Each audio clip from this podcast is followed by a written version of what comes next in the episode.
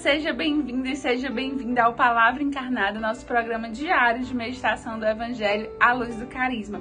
E neste novo tempo, no tempo Lázaros, eu vim aqui a caráter, né, com a camiseta do Lázaros para que a gente possa juntos fazer com que o evangelho, com que esse palavra encarnada seja mais uma das fontes de espiritualidade que nós temos para ressuscitar e para convidar tantos irmãos a ressuscitar, a convidar tantas pessoas a saírem da realidade do rico, do rico epulão que abandona Lázaro. E nós também temos um coração de um Lázaro, amigo de Cristo que ressuscita.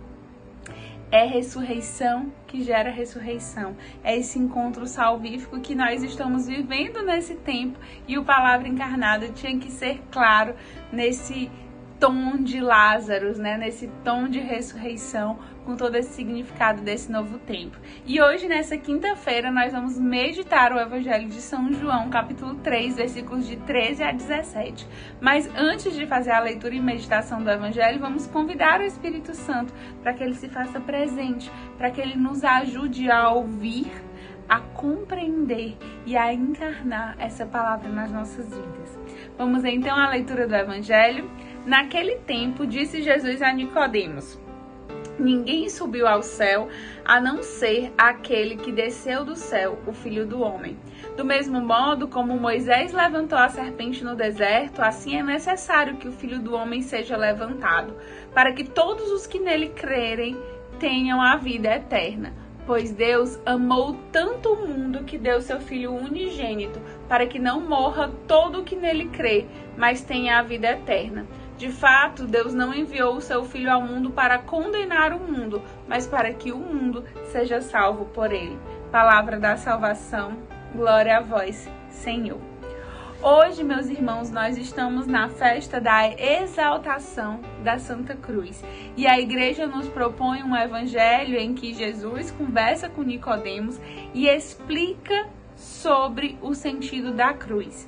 E Jesus faz uma comparação com a serpente, né, de bronze que Moisés levantou lá no deserto, a estátua de uma serpente. Se você não lembra dessa história lá do Antigo Testamento, né, eu vou contar para você rapidamente é, o que aconteceu. O povo de Deus caminhava pelo deserto, liderado por Moisés e eles começam, né, em um momento de, de fraqueza, de falta de fé, eles começam a, a ser atacados por muitas serpentes. Então as pessoas elas eram picadas pelas serpentes e elas morriam, elas adoeciam, né, elas eram prejudicadas naquela situação. E elas começaram a ficar desesperadas e a recorrer, né? Recorreram para Moisés e Moisés pediu a Deus e Deus disse: Olha, para que o povo se livre desse mal, desses males, disso que leva à morte, que são essas serpentes, ergue uma serpente de bronze, uma estátua de uma serpente, e as pessoas que são picadas, então elas olharão para a serpente de bronze e elas ficarão curadas. E Moisés fez isso, e o povo que era picado pela serpente olhava para a serpente de bronze e ficava curado. Ou seja, aquela serpente elevada era via de salvação. Quem não olhasse para ela, quem não contemplasse ali aquela serpente, ele iria morrer da picada da serpente. O que é a serpente naquele tempo? São todos os pecados, todos esses impulsos do mundo que vão chegando pra gente e vão tentando nos matar, e vão tentando nos derrubar, e vão tentando nos tirar do caminho. Veja bem, o povo de Deus estava a caminho. O povo de Deus era liderado por Moisés mas chegam serpentes, animais que se infiltram, que vão chegando, chegando, adentrando e picando quando a gente menos espera. Isso são os males, isso são as tentações, isso são os pensamentos de mundo. E qual era a saída? Olhar para a serpente. Atualizando, né, esse essa tal dessa serpente. A gente sabe que isso passou, mas Cristo vem dizer que agora é ele quem vai ser levantado. É ele quem vai ser erguido. E, portanto, ele vai ser o nosso referencial.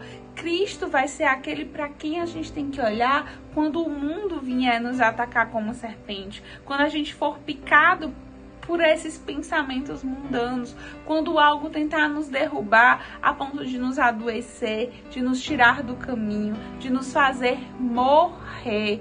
Lembre que esse é um tempo de ressurreição, então a gente não quer morrer, a gente não quer as coisas que nos fazem morrer. O que, que nos faz morrer? O pecado o orgulho, a vaidade. É o pecado, é o orgulho, a vaidade que nos prende, que cria amarras, que nos coloca numa prisão construída por nós mesmos, que nos coloca num sepulcro. E nós não queremos isso. A gente não quer que esses males nos atinjam. E qual é a saída então, meus irmãos? A saída é olhar para o que está erguido no nosso meio, para a cruz de Cristo. A saída é olhar para a cruz e reconhecer quanto amor existe na cruz. A gente tem um perigo tremendo de olhar para a cruz e se acostumar com ela. É que ela já está tão presente, a gente já vê tanto que a gente tem o perigo de olhar para a cruz e achar: ah, é normal, Deus manda seu filho, ele morre, é crucificado. Cara, você já parou para pensar sobre isso? Um Deus doar-se a ponto de morrer numa cruz é uma santa loucura, é uma loucura santa, é um mistério, é algo que o nosso pensamento nunca vai conseguir compreender, porque é mistério de amor, é a cruz. E o outro erro é a gente olhar para a cruz simplesmente com o olhar da dor, do sofrimento e querer às vezes até afastar a cruz, tirar a cruz de perto da gente, não viver aquela realidade. A cruz é uma experiência de dor, mas quando a gente olha para a cruz, a gente enxerga naquela dor o amor, enxerga naquela dor a ressurreição. A gente não pode viver nem um extremo nem outro, nem de normalizar a cruz, nem de ver na cruz só dor. A gente precisa ter a capacidade de já ver ressurreição. É isso, meus irmãos, por exemplo, que acontece na Santa Missa.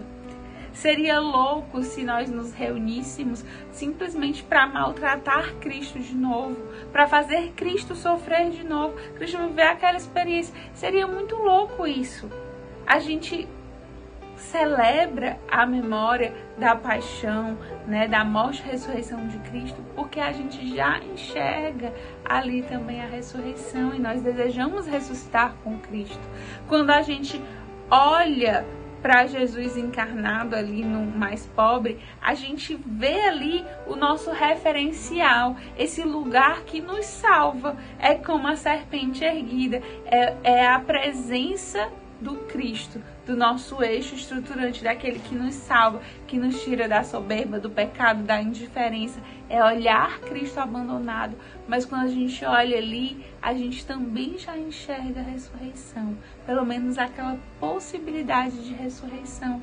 Por isso que é um movimento, é um sair de si.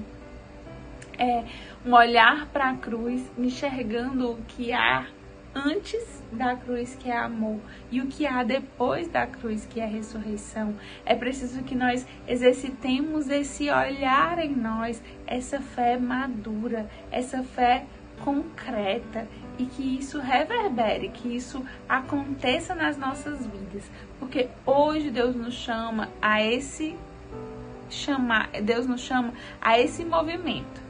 Olhar para a cruz que é o nosso referencial, e desejarmos unir o nosso coração ao coração do Cristo, nos abaixar, amar igual a Ele, nos colocar a serviço, à disposição, mesmo que a gente fique desfigurado, é nos doar.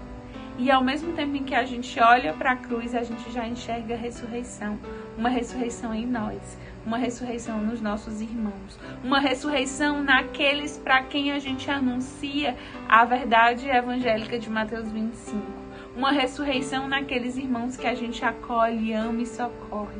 Uma ressurreição naqueles que se dispõem a gastar um tempo como voluntário, a frequentar um dos grupos de oração. Uma ressurreição em comunidade, um povo que ressuscita, um povo que é Lázaro e um povo que ama também o Lázaro abandonado, né? Que é a presença do Cristo também ali. Um povo que é amigo do Cristo e que não se deixa prender no seu sepulcro, mas que sai, que vai para fora, que sai em missão, que ressuscita. Que a cruz seja a nossa luz, que a cruz seja o nosso referencial de amor, de doação, de descida e um caminho, então, para a nossa ressurreição. Que o Senhor nos abençoe.